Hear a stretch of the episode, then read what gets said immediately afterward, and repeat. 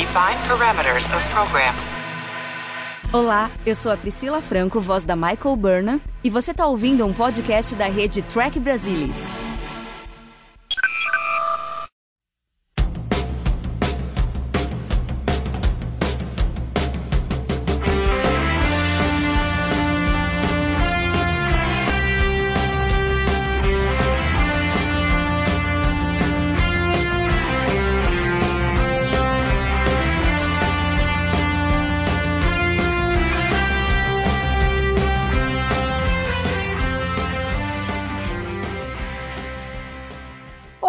Sejam bem-vindos ao Balde do Odo, o podcast da rede do Trek Brasilis para falar sobre Deep Space Nine, a melhor série de Jornada nas Estrelas. E hoje nós vamos falar sobre o início da terceira temporada, com um episódio duplo, a primeira parte dele, The Search, que traz coisas extremamente importantes para essa terceira temporada e para a série como um todo. E para falar sobre esse episódio hoje, estão aqui comigo Alexandre Bortolucci. Boa noite, Ale. Olá a todos, é um prazer estar aqui com vocês novamente. E Luiz Castanheira. Boa noite, Tudo meninada. Estou muito feliz aqui de na busca.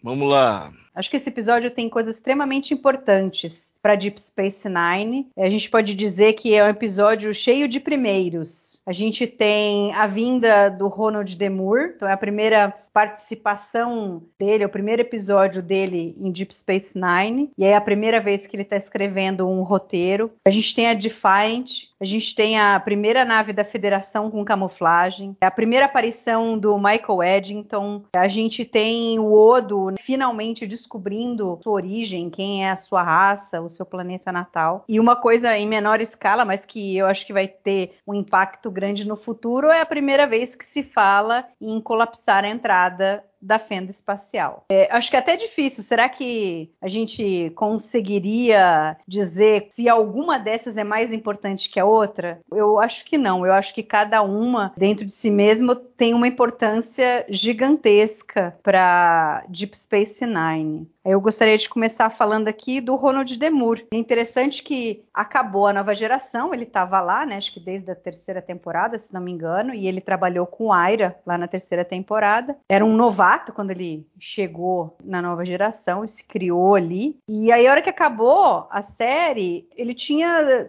assim duas opções. Ele podia ir para Voyager ou ele podia ir para Deep Space Nine. E ele preferia Deep Space Nine. E aí eu até esqueci de dizer que a gente tem também a primeira vez que veio para o grupo de roteiristas o René Chevaria. Só que o René Chevaria, diferente do Ronald Demur, ele queria ter ido primeiramente para Voyager, porque ele se empolgou com o fato de você ter uma série nova, de iniciar todo um, um processo de criação, uma sala de roteiristas com um novo seriado. Mas o grande Michael Piller falou assim: não, olha só, Ronald Demure e o René Chevaria vão para Deep Space Nine e o Brannon Braga vai para Voyager. O cara é muito iluminado. Eu fico pensando se tivesse sido ao contrário. Ainda bem que não foi.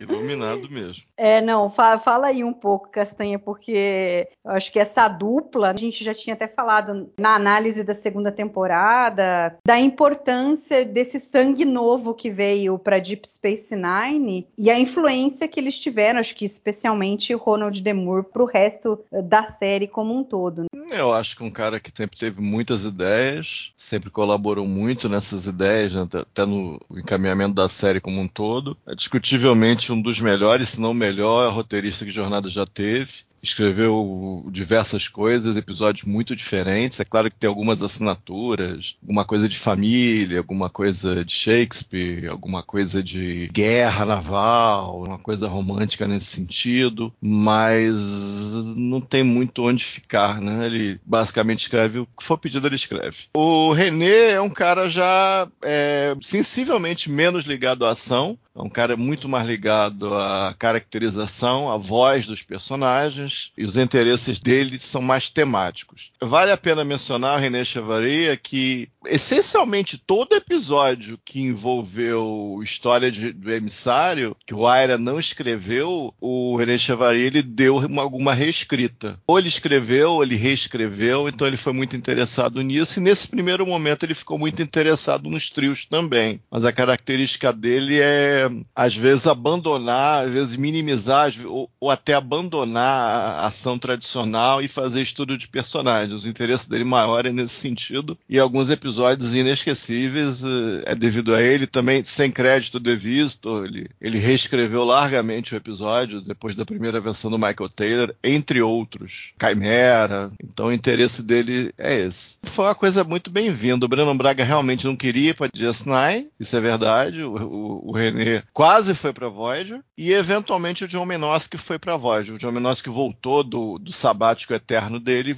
e, foi para Voyager também. Ah, e eventualmente o Brian Fuller foi revelado e, e também ajudou a escrever lá no terço final de Voyager, ele também já estava atuando aí com alguma capacidade. E nesse episódio a gente tem muita coisa do Ron Moore, o amor pela série clássica, uma certa tradição naval, uma certa tradição de guerra, coisas de família que encaixam bem em DS9 e de modo geral a gente vê coisas dele, que, que, a gente vai ver até enquanto ele estiver escrevendo alguma coisa, e é um roteiro muito interessante. Ele também tem essa predileção pelo Dr. Leon Webb, como eu tenho, contei a historinha, eu acho, no crossover, e ele queria botar, por exemplo, ele queria botar o nome da nave de... Valiant. Não, minto, ele queria botar Valiant, tá? Aí falaram que não podia, e ele eventualmente falou, ah, não, bota Defiant lá do Tolien Webb, que ele gosta também, e eventualmente ele inverteu, ele fez uma Valiant mais pro final final da temporada. Então é Ronnie Moore sendo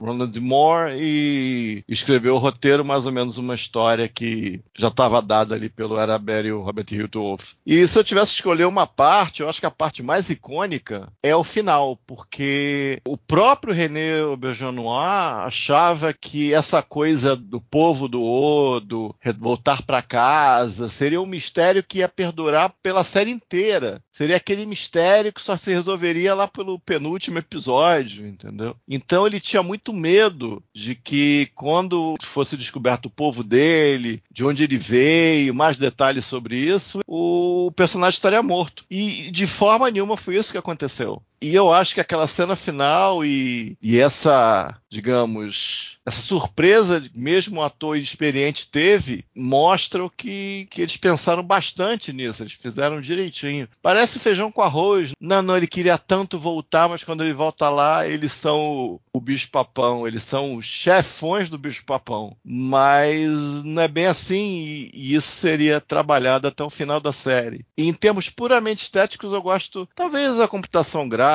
o efeito usado na época não seja mais tão atual nas vistas de hoje, mas o bom gosto, a composição, a gente vai falar disso depois também, é muito legal e a simplicidade da fala Welcome Home.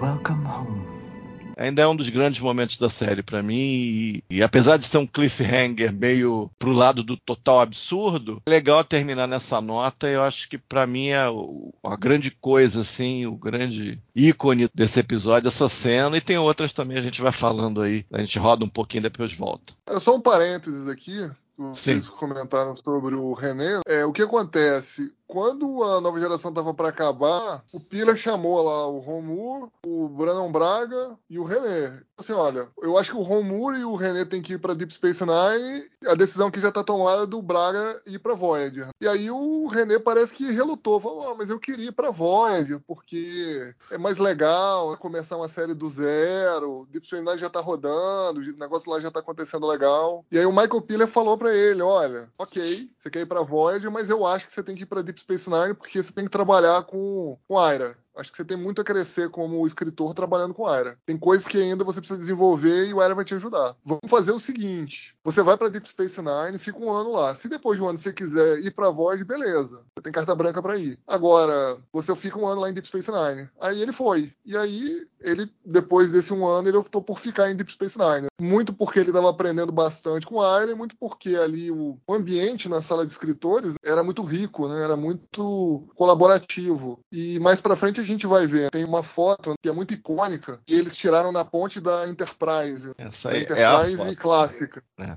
Então, e ali tem os roteiristas de Deep Space Nine. E eles chamavam aquilo ali de irmandade, porque realmente o nível colaborativo, até de amizade que eles tinham ali, é, dificilmente conseguiria ser replicado em outra série. Palavras deles, né? Não minhas. Então, só para completar um pouquinho a historinha que vocês já contaram aí do, do René indo para Deep Space Nine. Comentando uma coisa que o Castanha colocou, a gente já pode até falar um pouco disso, apesar de ser o final do episódio, vamos pegar o gancho aqui e falar do Odo. Eu acho que para resumir o que a gente vê, né, as escolhas feitas, acho que mostram o brilhantismo dos escritores e produtores de Deep Space Nine, né? especialmente o Ira e o Robert Hewitt Wolfe e o próprio Michael Piller, porque o Ira e, e, o Robert vinham conversando que eles tinham pensado, pô, vamos fazer a raça do dos seus fundadores, mas será que vai dar certo? Eles tinham esse desejo. Aí alguma hora foram conversar com o Michael Piller, aí o Michael Piller chega e fala, pô, eu tô com uma ideia aqui,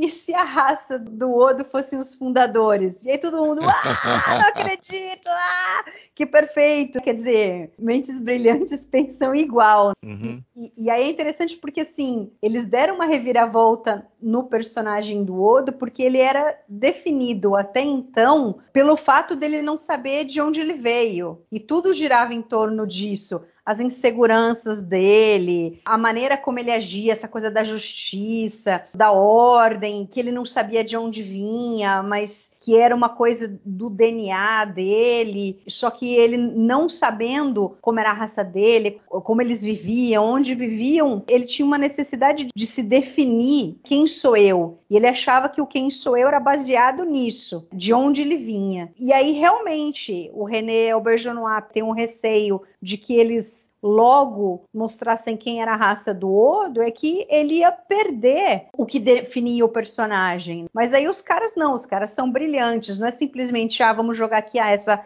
é a raça do Odo, eles estão aqui. Eles in introduziram a raça do Odo como os fundadores, os, os grandes nêmesis ali de Deep Space Nine, os grandes vilões da série até o final. E aí mudaram tudo. Então é muito interessante, porque daí os caras se tornam os vilões e o Odo que achava que ele ia se definir em função do que era a raça dele, mas ele não quer ser igual aos caras, mas ele quer voltar para casa, mas ele quer ficar, então criou várias outras coisas, outras camadas no personagem que foram excepcionais. Então, eu acho que, de certa forma, é, Deep Space Nine fez um caminho interessante para o Odo, porque a gente já viu em algumas outras séries posteriormente até, que quando você começa a postergar demais a resolução de alguns mistérios, parece que perde um pouco da magia, parece que, assim, vira o fio. A parábola vai para descendente depois que você passa um certo ponto. E eu acho que aqui foi o momento certo para eles fazerem a revelação. A série já estava amadurecendo, a gente vinha aí de uma sequência sequência de bons episódios no final da segunda temporada. Acho que precisava de um gancho dramático assim mais forte para o Odo. De certa forma, se a gente for pensar bem, eles terem revelado que os fundadores eram a raça do Odo traz um conflito interessante para o personagem e para a série como um todo. Porque pensa bem, o, o cara está tentando descobrir lá a origem dele. O que definia ele ali até a segunda temporada era essa busca, mais ou menos. A partir do momento que você mostra quem é o, o Dominion ali, os fundadores, porque o domínio, né? Porque a, a, fêmea transmorfa vai falar isso no próximo episódio, já, já dando um spoiler. Né? Falou, ó, os fundadores são o domínio. Então, a revelação pro outro foi meio que o seguinte, né? Olha, você não sabe quem é seu pai? Alguém fez essa analogia. Eu li em algum lugar isso, acho que foi no Companion, eu não tenho certeza. Mas acho que foi o Robert Hewitt Wolf que, que fez essa analogia. Assim, olha, você quer saber de onde você vem? Então, seu pai é o Hitler. É mais ou menos isso, o que eles deveriam ter sentido ali na hora. E aí? Que, que você faz com essa informação, cara? Porque se a gente for pegar esse episódio, você vê que o Oda ali desde o começo, ele já tá com uma informação ruim para ele. Né? Chega na estação o Michael Eddington, que vai ser responsável pela segurança lá em assuntos concernentes à frota estelar. A gente já tinha tido alguma coisa parecida lá na primeira temporada, lá com o Tenente Premium, Sim. que inclusive poderia ter sido reutilizado o personagem, mas enfim, eles mataram o personagem para depois criar outro para fazer a mesma coisa. E não vai ser a única vez que eles vão matar um personagem para pegar outro personagem e fazer uma coisa parecida em Deep Space Nine, né? sem dar muitos spoilers. Mas vamos dizer que o cara é bajoriano e que tem interesse na Kira, né? Sim.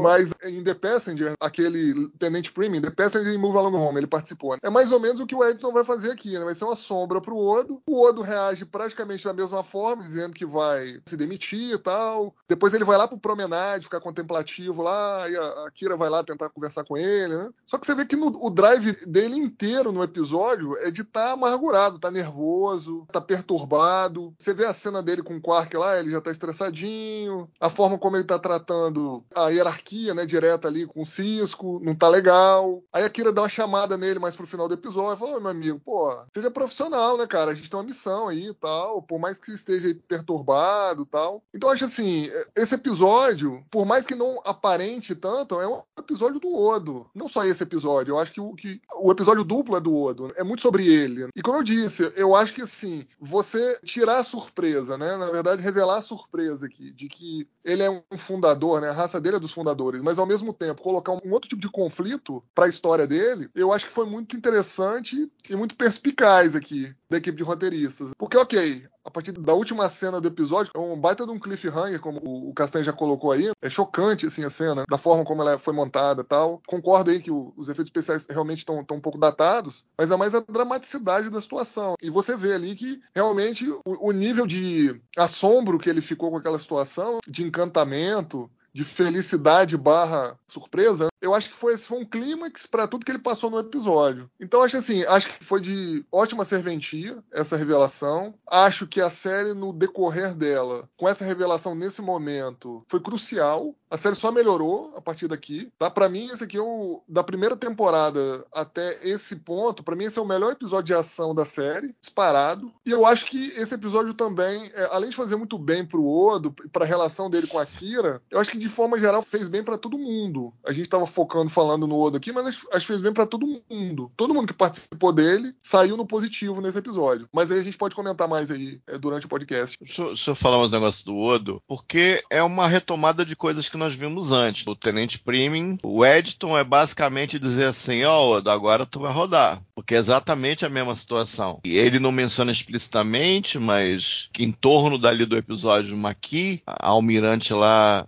agressiva, também queria a cabeça do Odo, ele sabe muito bem disso, até que ele teve aquela reação ali meio fascistoide ali no promenade e tal. Então, quando ele ouve aquilo, tipo assim, ó, eu rodei. A vida que ele levou é em torno dessa figura do comissário. É claro que ele quer saber o lugar dele no mundo, mas largamente o que ele é, até onde ele sabe o que ele é, ser ali o, o comissário. Então isso para ele tem um impacto muito grande. Então imediatamente ele dá uma passada ali no níveis superiores. Eu acho que é, é a primeira vez que aparece os níveis superiores, não? Não, a gente já teve algumas cenas, mas assim, depois a gente pode até comentar sobre a direção aí da Kim Friedman, é. mas tipo assim, a escala que ela deu para a cena é espetacular. É. Dele olhando ali na janela. Então ali. imediatamente ele começa a olhar pela janela nela, mas a gente pode discutir se é uma memória, se é um instinto, se é algo programado nele, geneticamente programado, não sei, ou se é meramente o sentimento de onde é minha casa, porque aqui tá deixando de ser e tal. E aí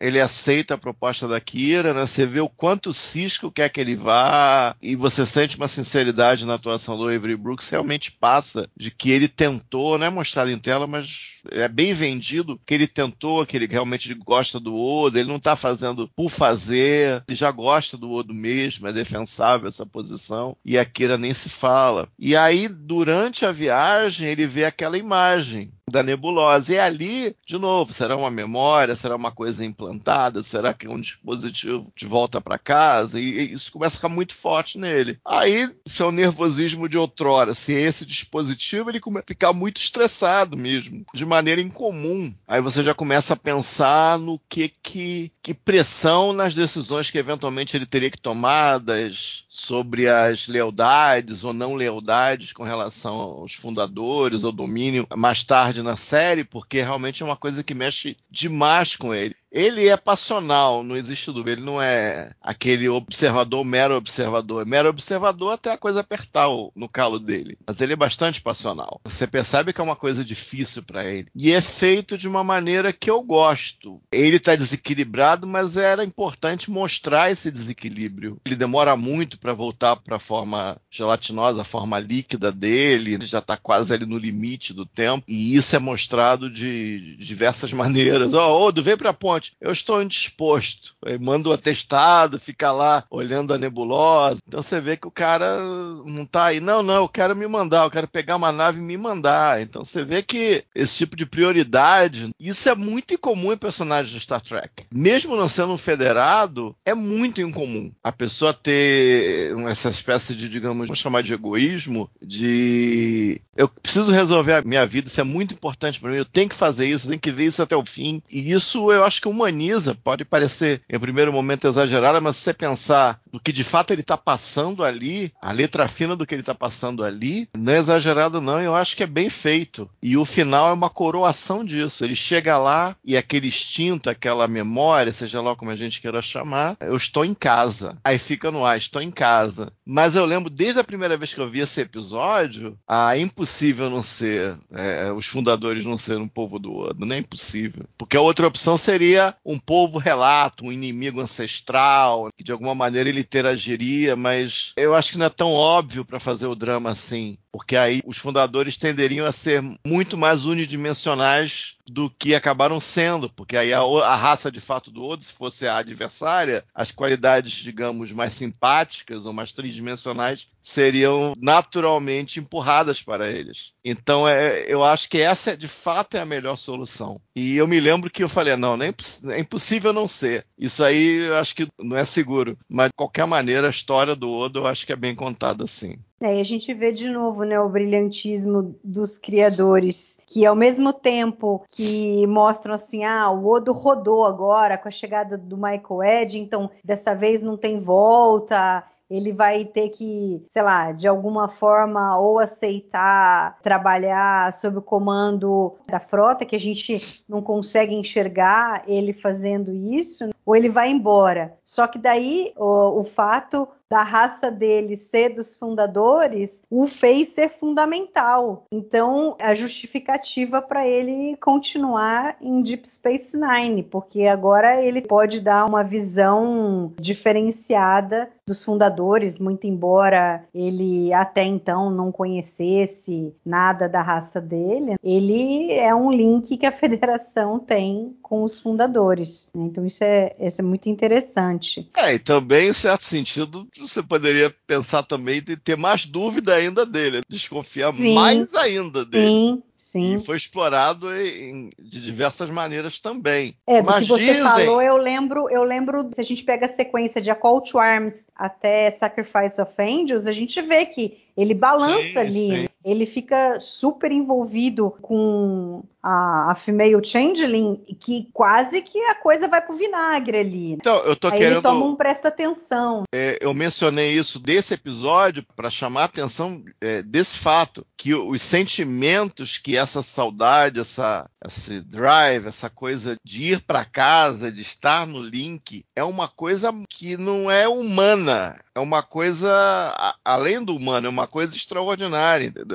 Tô querendo chamar a atenção disso porque o que ele teve que abrir mão ou que ele teve que resistir é, são coisas além da experiência humana. Ou seja, não, não vieram assim do nada, foi plantado aqui, isso eu estou querendo dizer. Pode até os detalhes todos não, não foram, haviam sido estabelecidos, concordo. Mas aqui, essa ânsia ancestral, primal de estar em casa, foi plantado aqui. E isso eu acho muito importante eu acho que vem desde o começo da primeira temporada, se a gente for ver, que vai escalando essa necessidade é, dele de é. voltar é. para casa, porque lá em Vortex, embora ele não quisesse levar o cara lá, ele acaba concordando em procurar ali o que poderia ter sido um local onde transmorfos foram avistados. Depois tem outra vez que o Cisco vai para o quadrante gama e ele também quer ir e pede. Tipo, ele não tinha o que fazer naquela missão, mas ele quer ir, porque começa a crescer essa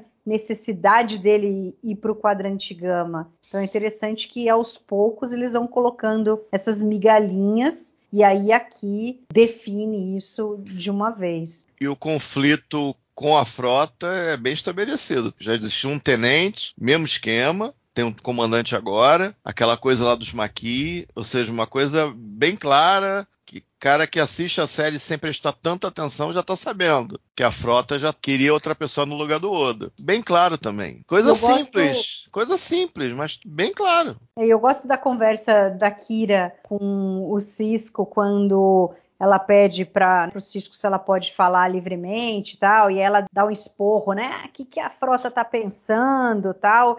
What can I do for you, Major? It's about Odo. You're worried about him. Is it that obvious? No, I'm worried about him too. But at the moment, I don't know what to do about it. Can I speak freely? What the hell is wrong with Starfleet? How could they do this to him? This has been a long time coming, Major. Starfleet has never been happy with the Constable. They've been pressing me to replace him for the last two years. Because he worked for the Cardassians? No, it goes deeper than that. Odo is not what you call a team player. Why? Because sometimes he doesn't go through the proper channels? Well, that's a start. You know Odo. He enjoys thumbing his nose at authority. He files reports when he feels like it. His respect for the chain of command is minimal. He gets the job done. Starfleet likes team players. Starfleet likes the chain of command, and frankly, So do I. E aí o Cisco é muito claro ali, a gente vê muito bem como que a persona do Odo em como ele não está se encaixando nessa engrenagem que a federação desejaria que ele se encaixasse, né? que são as duas coisas fundamentais que o Cisco fala. Ah, ele não sabe trabalhar em equipe, porque ele nunca se considerou um igual aos sólidos, ele sempre se achou diferente, não digo melhor nesse momento, ele nunca se achou melhor ou superior, ele só não achava que ele se encaixava no mundo dos sólidos. E aí sempre foi a procura dele é, tentar encontrar o seu lugar entre eles. E a segunda coisa é a questão da, da cadeia de comando. Para o Cisco, a gente vê que isso sempre foi muito importante. Ele sempre bateu de encontro com a Kira e sempre chamou a atenção dela várias vezes em que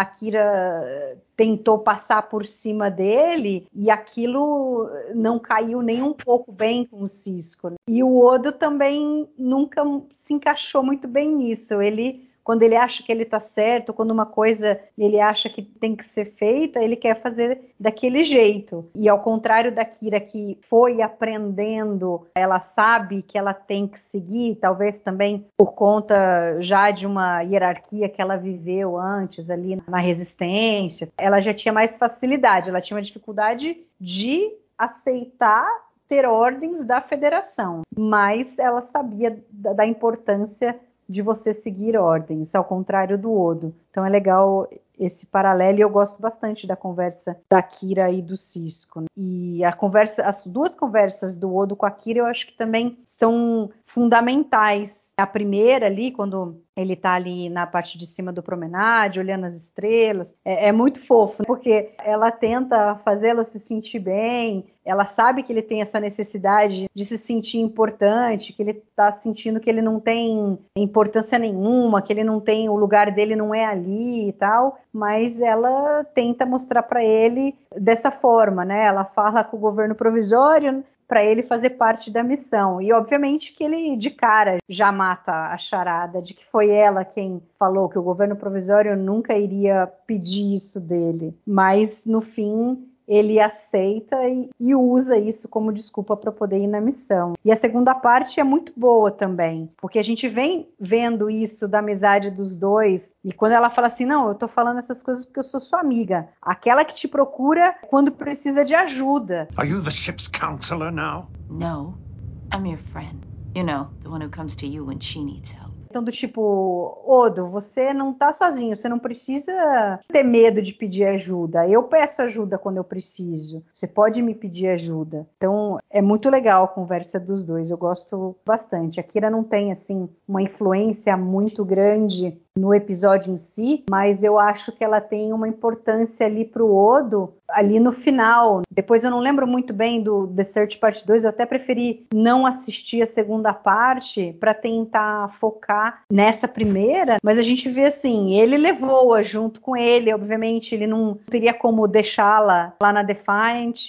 e ela é que vai ser meio que a ligação dele com os sólidos, o que vai fazer com que ele, por exemplo, não queira ficar em casa no link, apesar do tempo inteiro que a gente viu ele até esse ponto, a vontade dele era voltar para casa. A hora que ele pode voltar para casa, ele escolhe não voltar. E a Kira definitivamente é um dos motivos, se não talvez o grande motivo. Né? A outra coisa que eu acho que é muito importante nesse episódio, embora ele seja um episódio do Odo, eu acho que tem o Cisco. Ale, você já chegou a comentar, embora você não tenha nomeado, mas eu acredito que você estivesse falando dele, porque eu acho que tem pontos muito importantes nesse episódio que também são de virada para o Cisco, não? Eu acho que sim. Eu acho que para Kira também foi um bom episódio. Reforça, né, os laços de, de cumplicidade que ela tem com o Odo. E aí vai em direção ao que você está dizendo aí, de, de certa forma, futuramente aí a gente saber por que, que ele faz tanta força para não voltar pro Grande Elo, né, para casa. Se é por causa dela, tem algum motivo, né?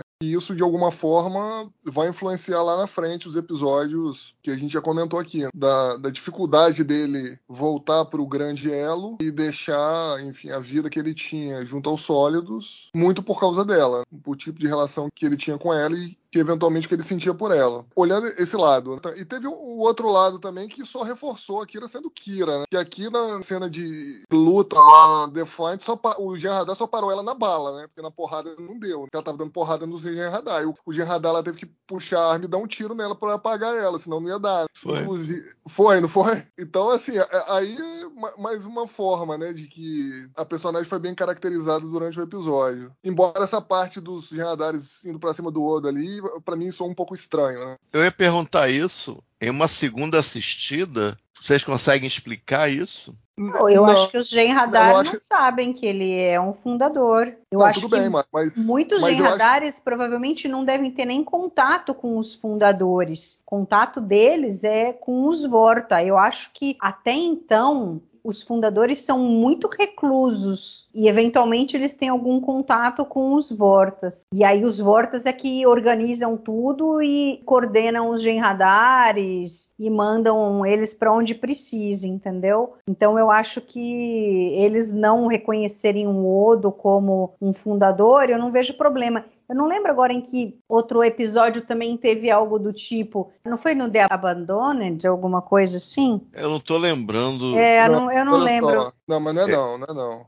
Não é não, olha só. A, a criança reconhece o Odo. A, reconhece, reconhece o Odo e a, o Jan Radar ele destrói a estação toda, fica com aquela cara de assassino o tempo todo, só quando o Odo aparece que ele dá uma amansada, entendeu? Mas o Odo tem que fazer alguma não. Algum truque é só ele na, ao natural que ele para a criança? Eu não tô lembrando. Só aparecer. Só de aparecer. Mas ele já não tinha uma relação? Não, ele já pegou, não, tava não ele pegou de radar na câmara criogênica lá de, de, crescimento lá, clonagem, sei lá o que, que é aquele negócio lá. Uhum. É. Aí quando ele, quando ele acorda, ele sai dando porrada em tudo, destruindo tudo. A... Mas aí a hora que o Odo chega, eu não lembro direito do. do, do é, eles, eles têm algo. É por isso que eu tô falando, eles uhum. já têm algum tipo tá no de código instinto. genético. Tá no é, código genético. Alguma coisa tá genética que impede é. deles fazerem mal, mal ali.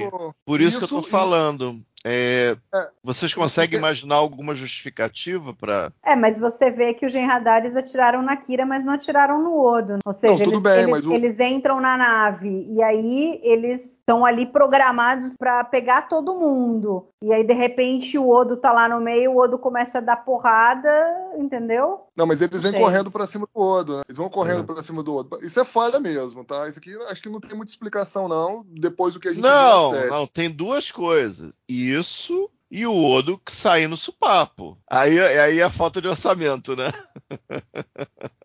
É. O Odo só ficar no supapo. É, assim, ficar no supapo até de boa, né? Mas assim, realmente, é, é assim. É, é menos grave. Essa, é, essa retrocontinuidade, não, se você olhar a série como um todo, como a gente conhece, essa parte não fica bem, entendeu? Até pelas outras coisas que a gente vê, por exemplo, naquele episódio da sétima temporada, que o, o Vor tá lá, dá um defeito lá, e ele procura o Odo, foge junto com o Odo. O E1, lembra? Tem uma cópia lá mal feita do E1, aí ele foge com o Odo se esconde. É, eles ficavam é, torcendo pra eles atirarem na nave, mas não iam atirar. É, aí o cara fala, ó, oh, bicho, não adianta que os Gerradar não vão atirar no, no Odo, entendeu? Não, aí tem outras fala, aí. Não, tem, é. Nesse sentido tem outras coisas também. É, é eu só tô perguntando se nesse particular tem algumas. É, eu acho que não, não consigo é, imaginar uma. Em segunda vista, eu não consigo imaginar. E a coisa do supapo é meio que aceitar a dor, né? então, o supapo, para mim, o supapo é, é tão problemático quanto, por exemplo, todos os oficiais sênior na missão, né? Com exceção do Eddington, entendeu? É, essa aí eu já, te, já, eu já. É, ah, eu, eu, eu, vou falar disso, eu vou juntar algumas coisas depois, que soam mais negativas. Algumas são negativas, tá? Mas algumas são mais negativas do que são. Deixa pro final isso falar é. coisa boa primeiro. Tá, mas aí só Tá, então voltar, esse então... ponto realmente é problemático, é. É, então, aí só para voltar no que a Mari perguntou sobre o Cisco, eu acho que esse episódio marca, assim, né, uma pequena mudança aqui no personagem, mais para atuar como protagonista mesmo. Né? Porque eu acho que até o final da segunda temporada, a gente tinha ali o, o Avery Brooks com crédito inicial ali, né, na abertura, mas de forma geral, todos os, os, atores ali tinham mais ou menos o mesmo equilíbrio ali, né, de, vamos dizer assim, de protagonismo. Eu acho que nesse aqui, acho que houve um movimento de tentativa de tornar o Cisco um pouco mais protagonista, dar um pouco mais de voz para ele. Eu acho que ali naquela cena inicial dele com o Jake, eu acho que tem um, um certo simbolismo ali aquela que eles comentam da máscara africana, que eles estão trazendo da terra, e que ali agora realmente ele está considerando ali a estação como a casa dele. Ou seja, ele a partir desse momento ele entende que a residência dele, a vida dele é ali na estação. E isso mostra também, de certa forma, um pouco de coisas que já vinham acontecendo, né, entre essa primeira e segunda temporada que já passou, mas que aqui é reforçado sobre a preocupação dele com o Bajor, de fato. Ele está querendo ali realmente criar raiz ali na estação em Bajor. Então acho que sim, acho que nesse ponto você vê que o, o, houve uma tentativa aqui na escrita mesmo, né, de reforçar esses pontos, né, e de dar um pouco mais de voz para o Cisco. Você vê que ele tem mais protagonismo aqui nesse episódio, tanto nas falas dele, ele tentando orientar a Kira, ele tentando orientar o Odo, ele tentando ser ali o, entre aspas, realmente o herói da história, trazendo a Defiant da Terra, e, e principalmente na cena de luta na Defiant, que ele tá caindo na porrada lá com os Radar, enfim. Cara, a, porrada a... legal, gente. É, caiu bem na porrada. Nem sei se teve dublê naquilo ali, cara. O cara caiu na porrada, gente. É, Agora, teve... essa cena tem uma coisa engraçada, porque tá todo mundo lutando ali no mano a mano, não sei o quê, aí vem a Romulano e atira. Pá! Do tipo, eu me lembrei daquela cena icônica do Indiana Jones, né? Jones. Que o cara pá, pá, pá, pá, com não sei o que e tal. Ele vai, pega o revólver e atira, né? Ah, que eu não vou perder tempo aqui. Né? Não, mas acho que aí tem uma explicação de onde os Janadares foram transportados na ponte. Estavam né? mais perto dele do Bashir, que sobraram, e a Romulana estava mais atrás. Então ela até teve um pouco mais de tempo, né? De pegar a arma. O Cisco ali e o Bashir não, né? Os Janadares já vieram pra cima deles ali, entendeu? No corpo a corpo. Então, é, não, ela já tinha, né? Ela já coisa. tinha arma com ela, eu acho. Já tava não, com eles ela. também. Eles e... também estavam armados. Mas... A Kira também tava, eu lembro de ver a arma dela aqui, mas não, ela também todos estavam armados. Todos estavam né? armados. Todos estavam todos armados. armados. Todos estavam, entendeu? Eu acho que é mais uma questão é, geográfica mesmo. E aí, assim, eu acho que essa cena de uso fez bem para ele, porque ali o, a Romulana sucumbiu, mesmo usando a arma dela. O Bashir deu umas porradas lá, mas o Gerardin segurou ele por trás ali, sucumbiu também. Cara, e precisou de uns três ali para cima do Cisco ao mesmo tempo ali para conseguir segurar o cara, entendeu? E ele já tinha dado muita porrada lá nos outros radares. Então, acho que foi legal. Acho que, assim, para ele, ele apareceu como um herói mesmo, assim. Um cara, é, tanto ali da, vamos dizer assim, da ponderação com os liderados dele, como o cara da ação também. Na hora que tiver que sair na porrada, ele sabe da porrada também, entendeu? Isso fica muito claro aqui nesse episódio para mim. Não, mas tá claro que se, se o Gerardak quisesse matar todo mundo ali, tinha que matar todo mundo. Não existe dúvida nisso. Ah, é, sim. Tanto que o cara atirou spoiler, não pra né? matar a Kira. Né? Ele Entendeu? atirou pra não matar. Se quisesse né? matar todo mundo, pô, porque o Bashir fala seis naves tinham três, ele destrói uma, chegam mais três. Não tinha como aquilo ali. Uhum. Então, é meio que aceitar aí o, o, que foi dado aí. Tem algumas coisas que eu vou falar depois, mas do Cisco eu acho bem legal. Acho que eles fizeram um projeto nessa temporada, de dar um foco maior a ele, com uma metáfora, não sei se é dito em tela a metáfora do construtor, mas ela é usada várias vezes, inclusive na fala da Dax com o Cisco, daquela coisa de ver as coisas eh, de frente, não ficar no quartel-general. E aqui eu vejo tratar a estação como uma casa, defender Bajor, trazer a nave que ele ajudou a projetar, testar, construir, ir na missão, comandar a nave na missão. Essa missão não é propriamente é, suicida, mas também é uma missão muito perigosa. Então tudo isso eu achei que casou bem. Eu gostei da atuação do Avery Brooks, gostei bastante. Achei que ele tá bem feliz. Tem alguma coisa de humor do Quark que volta lá desde o MC série, alguma coisa de humor eu também acho que cai bem, depois que com o Carema também tem outra coisa de humor, e eu acho que ele faz bem tudo, inclusive aquela cena da cabine que a Kira pergunta, posso falar livremente? Ela dá uns berros, ele não mexe a mão. Ele fica ali parado, olhando, é, concordo. Mas não apático, mas sabendo exatamente o que está acontecendo, entendeu? Então eu acho a postura dele muito boa, a fisicalidade dele é sempre muito boa, e eu achei que foi um episódio bastante bom pro Avery Brooks. A terceira temporada, de maneira geral, é muito boa pro Cisco. E foi por design, tanto que você vê onde começa e eventualmente onde termina no último episódio. Você vê que tem um design ali para fazer isso com o personagem e eu acho que é extremamente positivo.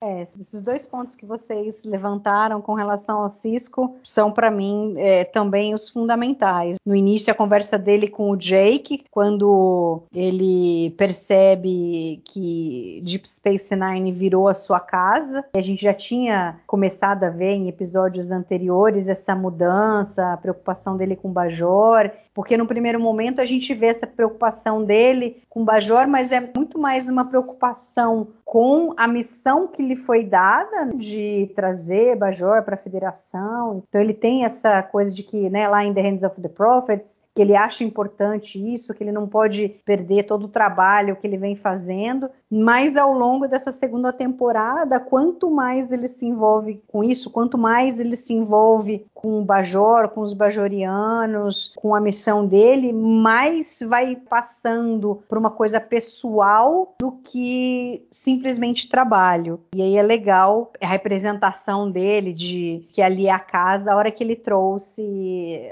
as coisas que ele gostava que estavam guardadas. Então, eu acho isso bem legal. E é legal esse negócio da valorização da cultura africana, que depois a gente vê mais para frente também, alguns episódios, especialmente o Far Beyond the Stars, que a gente vê isso bem forte, essa coisa do negro e da importância que o Avery Brooks dá para isso. E a segunda coisa que o Castanha falou é que é a conversa do Cisco com a Dax, que eu gosto bastante, que realmente começa a sacramentar essa questão do Cisco construtor. Embora nesse episódio ainda não tenha sido dito que ele foi um dos idealizadores da Defiant. Isso só vem um pouco mais para frente, a gente só vai descobrir isso mais para frente. Mas aqui é fundamental a gente ver a Dax definindo ele através do que o Curzon já achava dele, que ele nunca seria um, um, bom almirante porque ele nunca estaria feliz nessa posição, porque o negócio dele não é tomar decisão, ele tem que implementar as decisões, ele tem que ver Quais são as consequências do que você está fazendo? What I mean is, he could never see a set of admiral stars on your collar. He thought that just making the decisions would never satisfy you. You had to implement them, see the results, face the consequences. Curzon always thought you were the kind of man who had to be in the thick of things, not behind some desk at headquarters. He was a smart old man, wasn't he? Então isso é bem legal. Eu acho que durante a Guerra Dominion, quando ele tem que ficar para trás lá com aquele outro almirante, o, eu esqueci o nome do almirante lá, o Ross. O, o, Ross. o Ross, é, Ross. É, ele com o Ross, ele fica meio nervoso de ficar para trás, de mandar a Dax comandando a Defiant e ele no fim é quem está planejando, né, as missões. Você vê o nervoso dele. Na realidade, ele quer participar das coisas, mas mostra também um pouco da importância que ele tem, do pensamento que ele tinha, que ele precisava naquele momento estar tá naquela posição. Mas é esse conflito dele simplesmente não querer ser o cara só que manda os outros para as missões, mas ele quer botar a mão na massa mesmo. Então, eu acho que esse episódio para o Cisco também é muito importante dá o tom aí do que vai ser essa temporada para ele e da evolução que a gente vai ter do personagem. E daí você citou também o Quark, eu fico meio assim de ah, será que eles precisavam realmente que o Quark fosse? Porque no fim das contas o Cisco aperta ali o carinha, né, o, o Ornitar e, e talvez se o, o Quark não tivesse ali, talvez não fizesse muita diferença. Mas eu acho que remete ao emissário, em como o Cisco manipula o Quark. Essa parte é interessante. Eu só não gostei da história dele fazer o, o Quark beijar o cetro. Eu achei que foi um exagero. Isso daí não precisava ter. Um Acho passo não, longe demais, né? É, não, não é. combina é. com o Cisco, não combina com a federação. Uma coisa é ele meio que obrigar, não obrigando o Quark aí. É até engraçado, né? Porque o Quark fala, ah, não tem nenhum meio legal para você fazer com que eu vá para o quadrante gama. Aí ele joga a cartada do Nagos. Eu acho que só mostrar o cetro já era suficiente, ó. Também acho. Sou eu. É o Nagos quem tá falando. Pronto, acabou. Não, não tem sentido nenhum ele fazer o, o Quark beijar o cetro. Porque ele sempre achou ridículo isso. E aí, de repente, ele tá fazendo com o Quark a mesma coisa que ele viu o outro fazendo, que é algo que ele não gosta dos Ferengues. Acho que aí erraram a mão. Erraram. É, eu não sei se é para dar uma sacaneada, tantas drogas que o Quark fez, eu não sei se é uma espécie de uma vingançazinha, mas não sei, acho, achei é, meio tolo, né? Até a estética é meio feia, né? É, mas eu, Até a parte estética eu, eu, é um pouco feia. Eu acho que é por aí. Eu acho que é uma sacanagem, é um trocozinho que ele dá ali. É um trocozinho. É, é, é o caminho fez. que eu é, consigo aliviar a mão, porque a, a, parte estética é um pouco feia demais, assim, meio. Ai, não sei, meio esquisito. E vocês já falaram, tem tudo a ver com o emissário, né? Ele chantageou sim, claro que sim. Aqui, né? Sim, Cisco chantageou. É. Ele chegou chantageando na cara de pau. E aí o Quark achou por bem é, é, devolver de outras formas, ajudando a tomar a estação, sabotar lá, é. cúmplice de sequestro, e falou, ah, vou dar o troco nesse filho do Mapê aqui, entendeu? Aí, beija aqui, meu filho. Quem manda aqui é o, é o Nagos aqui, ó, que no caso agora, hoje, sou eu com o Dá um beijinho aqui, tá? Acho que valeu, assim, entendeu? Acho que valeu.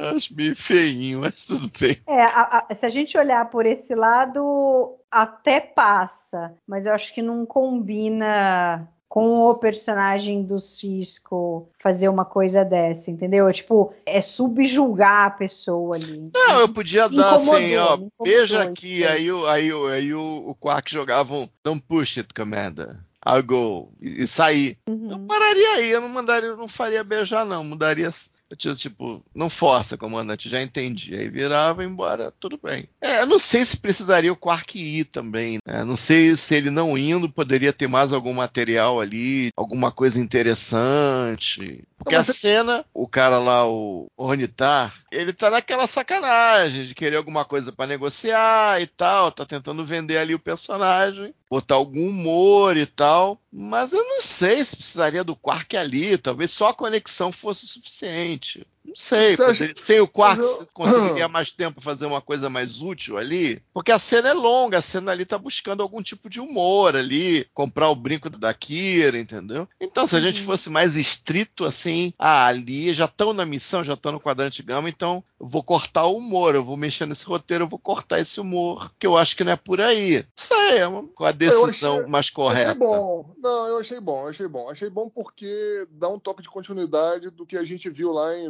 Rules of Acquisition. Não, eu não detestei, eu só tô pensando assim, será que é, manter o clima mais submarino, mais, mais tempo, mais focado seria melhor pro episódio? Após então, Entendeu? Tá Mas entendendo? eu- eu- mas-. Então, mas eu acho que o clima do episódio vai escalando, entendeu? A tensão vai escalando. Então a gente teve uma, uma pequena cena de humor ali com o Quark no começo, e aí a Sim. gente tem uma outra pequena cena com ele aqui. Aí depois o roteiro deixa claro que a parte de humor acabou quando ele fala, cara, eu vou ficar, vou pegar o próximo transporte, vou tentar ganhar um lucro aqui. Aí você sabe que o negócio vai partir para uma coisa um pouco mais séria, entendeu? Tudo bem. Então achei assim, eu achei, achei de bom tom. Primeiro que deu uma participação para um personagem que também faz parte do elenco de protagonistas, ou seja, ninguém no episódio ficou de lado, todo mundo participou. E né, ninguém de uma ficou na de estação. outra. É só o Edson. Não, o Jake né? ficou, né? Dessa vez O o, Jake e o, e o fica. Edton. E o Edton e o Jake. né? Tá bom. É, o- entendeu? Então, assim, eu acho que, assim, de certa forma. E o Moore. Não, mas o Mone é o presidente da federação. Ah, não de tava lá, criticar, tava em? Paris. Então, Tá bom, tudo bem. Tá certo. É, então, assim, eu acho que uma boa cena, entendeu? Eu acho que não compromete. Eu acho que por uma questão até de um acordo comercial que a gente viu, ouviu falar lá em Ru- Rules of Acquisition, e aqui ele é citado, precisava da presença do Ferengi lá. Falou, ó, cara, se você não der informação aí, a gente vai ter que romper o contrato comercial com vocês, entendeu? E aí é o, é corpo a corpo ali do Ferengi mesmo, né? Quem já trabalhou na área de venda sabe que é assim mesmo. Às vezes tem que ir o cara lá que fechou o negócio e tal, pra representar, entendeu? Então, acho que ficou de bom tom, assim. Acho que foi. Entendi. Ficou adequado, na minha opinião, obviamente, né? E tem um outro ponto, se a gente for levar em conta, que é a conversa do Quark com o Odo, que eu acho que também ele tá ali para de novo, da mesma forma que a Kira está tentando mostrar para o Odo que ele é importante, que ele precisa ficar, apesar do Quark, digamos, ser um rival do Odo, né, porque o Odo ele está tentando fazer as coisas erradas e o Odo fica tentando pegá-lo. Ele tem um respeito pelo Odo e o Quark, você vê que na conversa com o Cisco ele tá apavorado. Aquele encontro que ele teve lá com os Gen Radar, para ele não foi brincadeira, ele não tá acostumado com isso. O negócio dele é ficar cuidando do bar dele, ganhar um trocadinho, Latinum tal. E de repente ele se vê numa situação em que ele não queria estar, e aí a hora que o Odo chega, é meio que é um porto seguro para ele. E ele fala: "Não, porque se você tá aqui é porque é para você fazer parte da segurança e você é importante, porque eu, como seria a segurança se não fosse por você e tal. I can tell you, I feel much safer now, just knowing you're along, because I know I I have been holding this shape for 16 hours. I have to revert back to my liquid state. But I don't want you to watch and gawk at me. I understand completely. This is a very private moment, and I won't interfere. This won't be so bad. Sharing. Ah! I have no interest in speaking to you or in listening to your witless prattle. So stay out of my way, or you'll regret the day you ever met me. Então, eu acho que, embora o Odo já tá num nível ali, ainda mais pelo fato de que ele não se regenerava, fazia 16 horas, tal, já estava no, no, seu limite, acho que juntou as duas coisas, né? A ânsia dele, que foi crescendo ao longo do episódio para voltar para casa com essa situação aí, o Odo já não estava vendo mais nada ali. Aliás, brilhante atuação do René Auberjonar nessa cena. Mas eu acho que é legal que o Quark reafirmando pro Odo de como ele é importante. Nesse sentido, o, o Quark tem o seu valor ali também, a presença dele ali. Eu sei que vocês comentaram assim, passando não foram específicos, mas o que mais que incomodou vocês no episódio? Porque o episódio tem coisas extremamente interessantes e importantes, mas tem algumas pequenas coisas. Para mim, acho que o maior aí é o beijo do cetro do Nagos, mas tem uma outra coisinha também. Não, tem incomodou. coisas mais importantes, eu acho. É, porque a Defiance ela não foi introduzida no piloto. Então é de se supor que a introdução dela não tenha sido tão pensada quanto coisas que apareceram no piloto, não que o piloto seja perfeito. Então tem algumas coisas na introdução da Defiance é, que eu acho complicadas. Então, por exemplo, a Defiance quando foi para a estação, ela não foi com uma guarnição. É claro que, gente, que com o orçamento que eles tinham, contratos, era difícil ela vir com uma tripulação e essa tripulação que vai nas missões para não ter essa situação dos caras que têm um crédito de abertura e irem todos nas missões. É aquilo, eu também não vou tentar explicar um negócio que não é explicável por uma coisa que está dentro ali da apresentação dramática, é uma coisa de bastidores. Quem está nos créditos tem que participar da ação, tem que ser usado, os salários estão correndo, etc, etc. Mas a lógica mandaria uma tripulação base talvez até composta pelo Michael Eddington e pela Tiru e mais alguns outros oficiais, alguns alferes, teria que fazer a maior parte ali de preencher as posições, ao menos na ponte da Defiant, para evitar essa situação vez após vez de todos os regulares saírem pelo espaço, às vezes quadrante gama adentro e deixar a, a estação sem o staff de, de oficiais seniores todo, praticamente, muitas das vezes. Então, isso é um problema. Entre outras coisas, se parar para pensar, a questão da atracação, muitas vezes você vê uma a nave, ela entra num hangar, ou alguma outra solução sci-fi, ela fica ali, aí tem uma batalha na estação, ela fica ali, ela fica atracada, a mercê, ela fica dentro dos escudos, aí se o escudo cair, a nave explode, bate um torpedo lá, explode, esse tipo de coisas que eu acho que não estão bem sacadas, tá? A nave em si eu acho legal. Eu acho que quando, quando eu vejo um, um design novo, se eu vejo alguma coisa da natureza na nave, eu costumo gostar. É claro que você está acostumado com a, a, silhueta icônica das naves da Frota Estelar. A Defiance não tem nada a ver com isso. Porque as na série são, são, digamos, internas, digamos assim. Mas eu vejo ali uma tartaruga, algo, alguma coisa nesse sentido, um cágado, uma tartaruga, um jabuti, sei lá, uma carapaça, assim, bem, bem atarracadozinho. E quando eu vejo isso, eu acho legal. Então eu acho legal a Defiance, a história pregressa é legal, é, na vizinha valente é legal, é, o efeito sonoro usado nesse episódio é que é meio over the top, assim, não tinha necessidade. Depois eles mexeram um pouco no efeito sonoro, é meio over the top demais, né? Ela tirando. Mas eu acho legal. É, a nave em si eu acho que funciona legal, o design é interessante, a proposta é interessante. Mas por outro lado, algumas coisas lógicas que ela trouxe poderiam ter sido melhor pensadas e não foram. Aí, aí eu não vou ficar todo episódio que todo mundo vai embora, entrega para Deus, gente. Ah, eles vão embora, vão embora, vai todo mundo do quadrante gama. Então não é igual a nova geração, a série clássica, Enterprise. Quando iam visitar um planeta, descia todo mundo. Não ficava ninguém. Não, eu não estou tentando culpar mais ou menos. Eu tô tentando nave, né? assim, é tipo, talvez se a Defiant fosse uma coisa introduzida nos primeiros episódios, de outra forma, talvez estivesse pensado de uma outra maneira, tivesse sido usado de outra maneira. Mas como foi, e foi essa prática, então é tipo, episódio que eu adoro, tipo Children of Time. Eu vou tirar ponto do episódio, vou falar mal do episódio, porque tá todo mundo ali no quadrante gama, sabe? Não. Então, mas o cara, pô, mas a lógica ali saiu pela janela. É, a lógica saiu pela janela. Eu gosto da introdução do Edson, pelo que faz pelo Odo, eles gostaram da cara do Ed, então eles pensaram em fazer que ele fosse um Changeling ali na terceira temporada e eventualmente fizeram até uma coisa melhor com ele. E foi importante a beça para o personagem do Cisco eventualmente. O ator legal, funcionou bem e tal. Ela já era veterano do gênero e também foi uma coisa. E a Romulana, eu acho que foi uma oportunidade desperdiçada. É, quando eu penso nas temporadas finais, que eventualmente os Romulanos começaram a ficar mais. É, eles foram enganados e tal, mas esquece que eles foram enganados. É, talvez se ela tivesse de alguma maneira permanecido ativa na série, juntar ela com aquela senadora, tipo fazer dois níveis, como fizeram com os Klingons e os Federados, talvez fosse uma história interessante lá pro final da série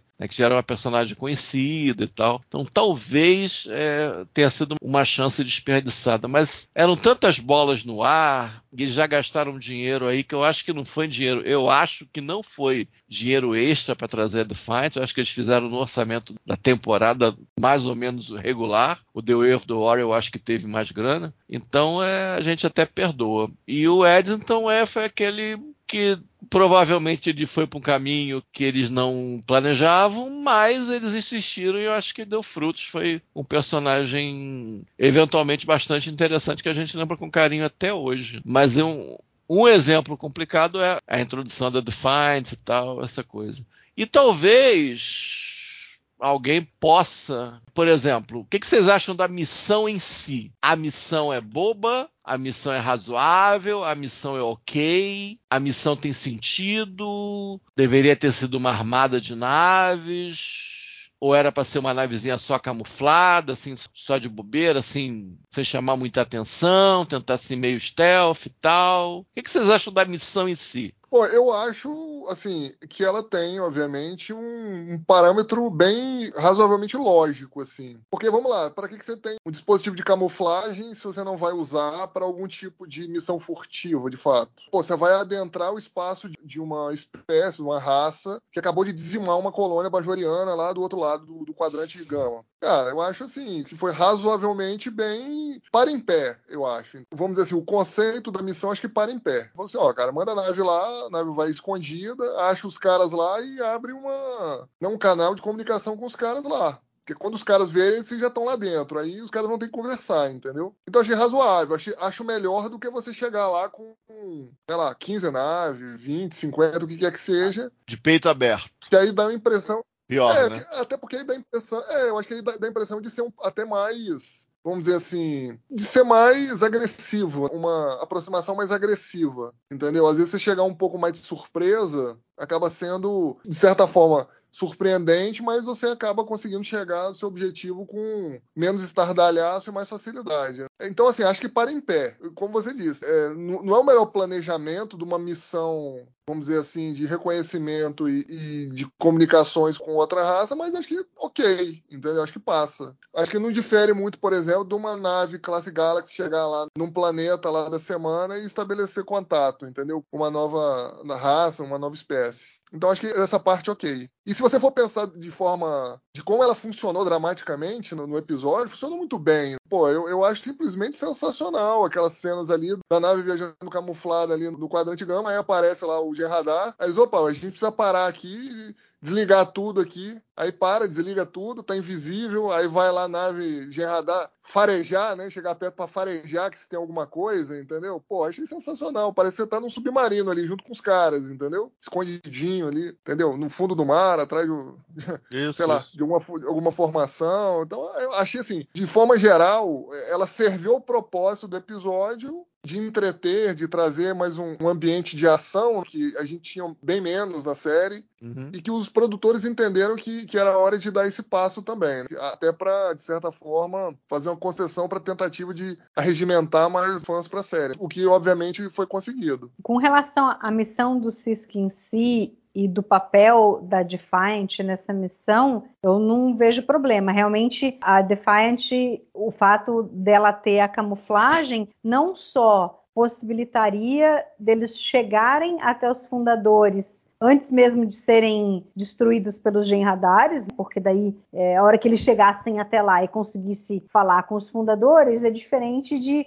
de serem barrados no meio do caminho. E tinha a volta, né? Que até o próprio Cisco fala que ele queria assegurar que todo mundo voltasse. Então, a camuflagem poderia ser a diferença entre morrer ou sobreviver. O que eu não gosto é a escala que deram para a missão como sendo suicida. Ficou muito um cara de missão suicida. Pô, o capitão vai levar todo mundo, o staff inteiro dele lá para morrer no quadrante gama. Embora não seja o desejo dele, eles colocam como se isso fosse muito provável. Então eu acho que eles erraram um pouco a mão nisso daí. Poderiam considerar mais o quanto o papel da Defiant em diminuir a probabilidade de algo dar errado e talvez acho que isso soasse melhor. Isso foi um outro ponto que me incomodou do episódio. E aí, Castanha, com que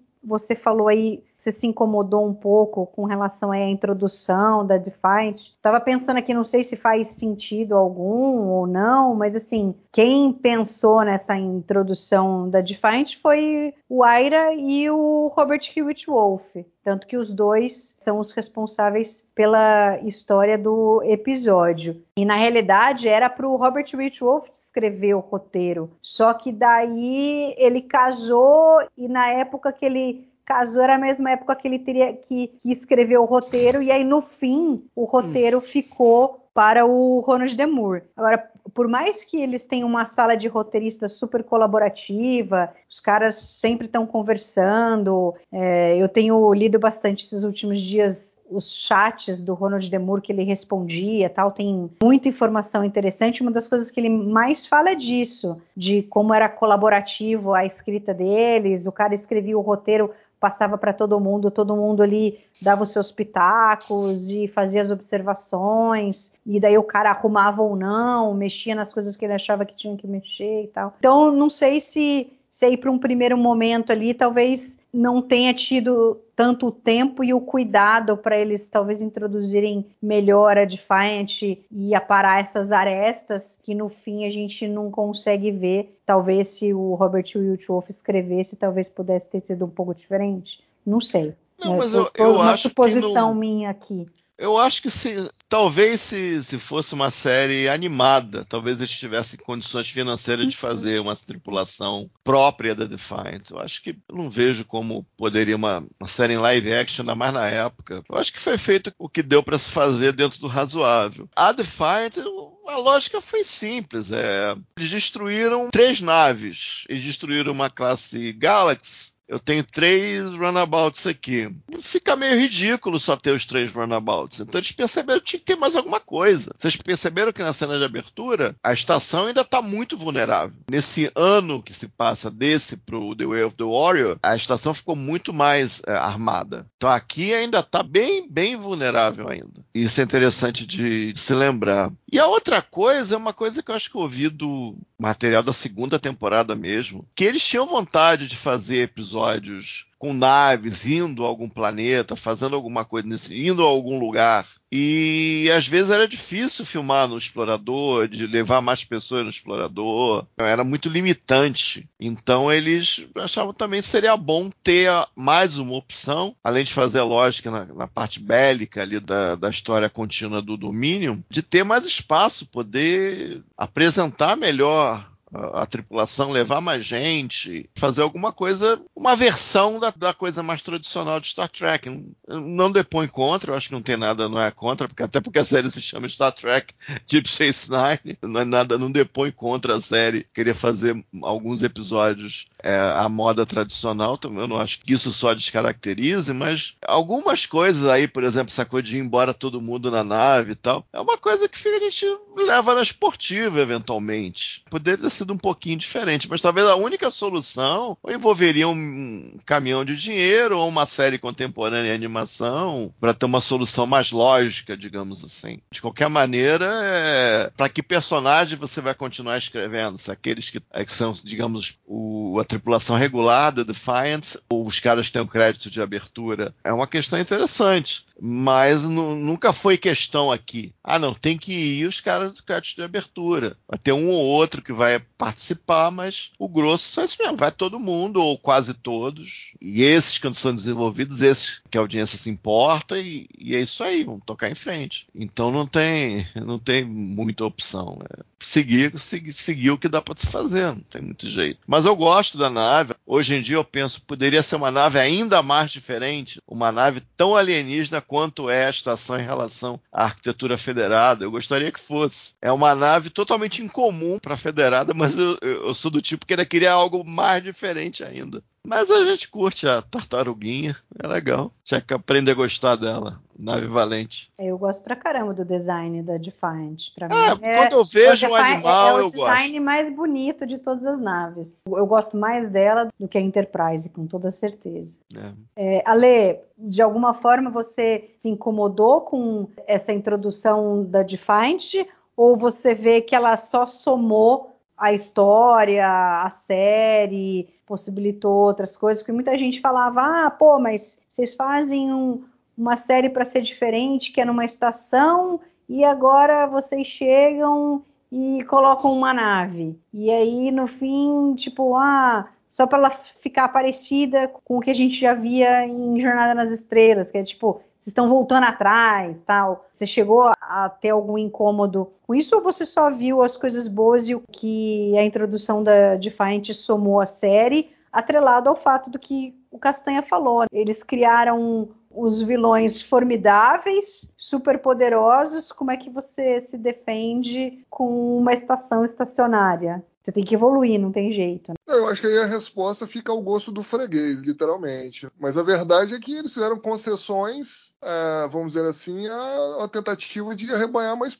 audiência. Não dá para negar que a Deep Space Nine, na primeira e na segunda temporada, foi perdendo audiência. O próprio sistema, na época lá, de televisão, já estava num processo ali de revisão, né, degradação específica de para alguns tipos específicos de demografia, né? Então, jornada sempre focou em uma certa demografia, principalmente homens, né, jovens, 18 a 45, etc. E viu-se que esse público estava interessado em histórias um pouco mais, vamos dizer assim, excitantes, né? tivesse um pouco mais de ação. E as duas primeiras temporadas de Deep Space Nine foram diferentes, né? Não tinha tanta ação assim, focavam mais uma, em histórias um pouco mais vamos dizer assim, levando mais o lado político, religioso de Bajor. Era um pouco mais complexo. As, as histórias eram um pouco mais complexas. Então eu acho que assim, foi uma tentativa de você, bom, a gente quer fazer nossas histórias complexas, mas a gente vai ter que fazer um mix aqui com coisas que davam certo antes e, cara, se a gente não fizer isso, corre-se o risco da gente não conseguir fazer sete temporadas, como foi a, a série antecessora. Então acho que foi uma concessão que foi feita. Essa é a minha opinião, tá? Eu acho que a concessão foi feita, acho que foi acertada, deu para criar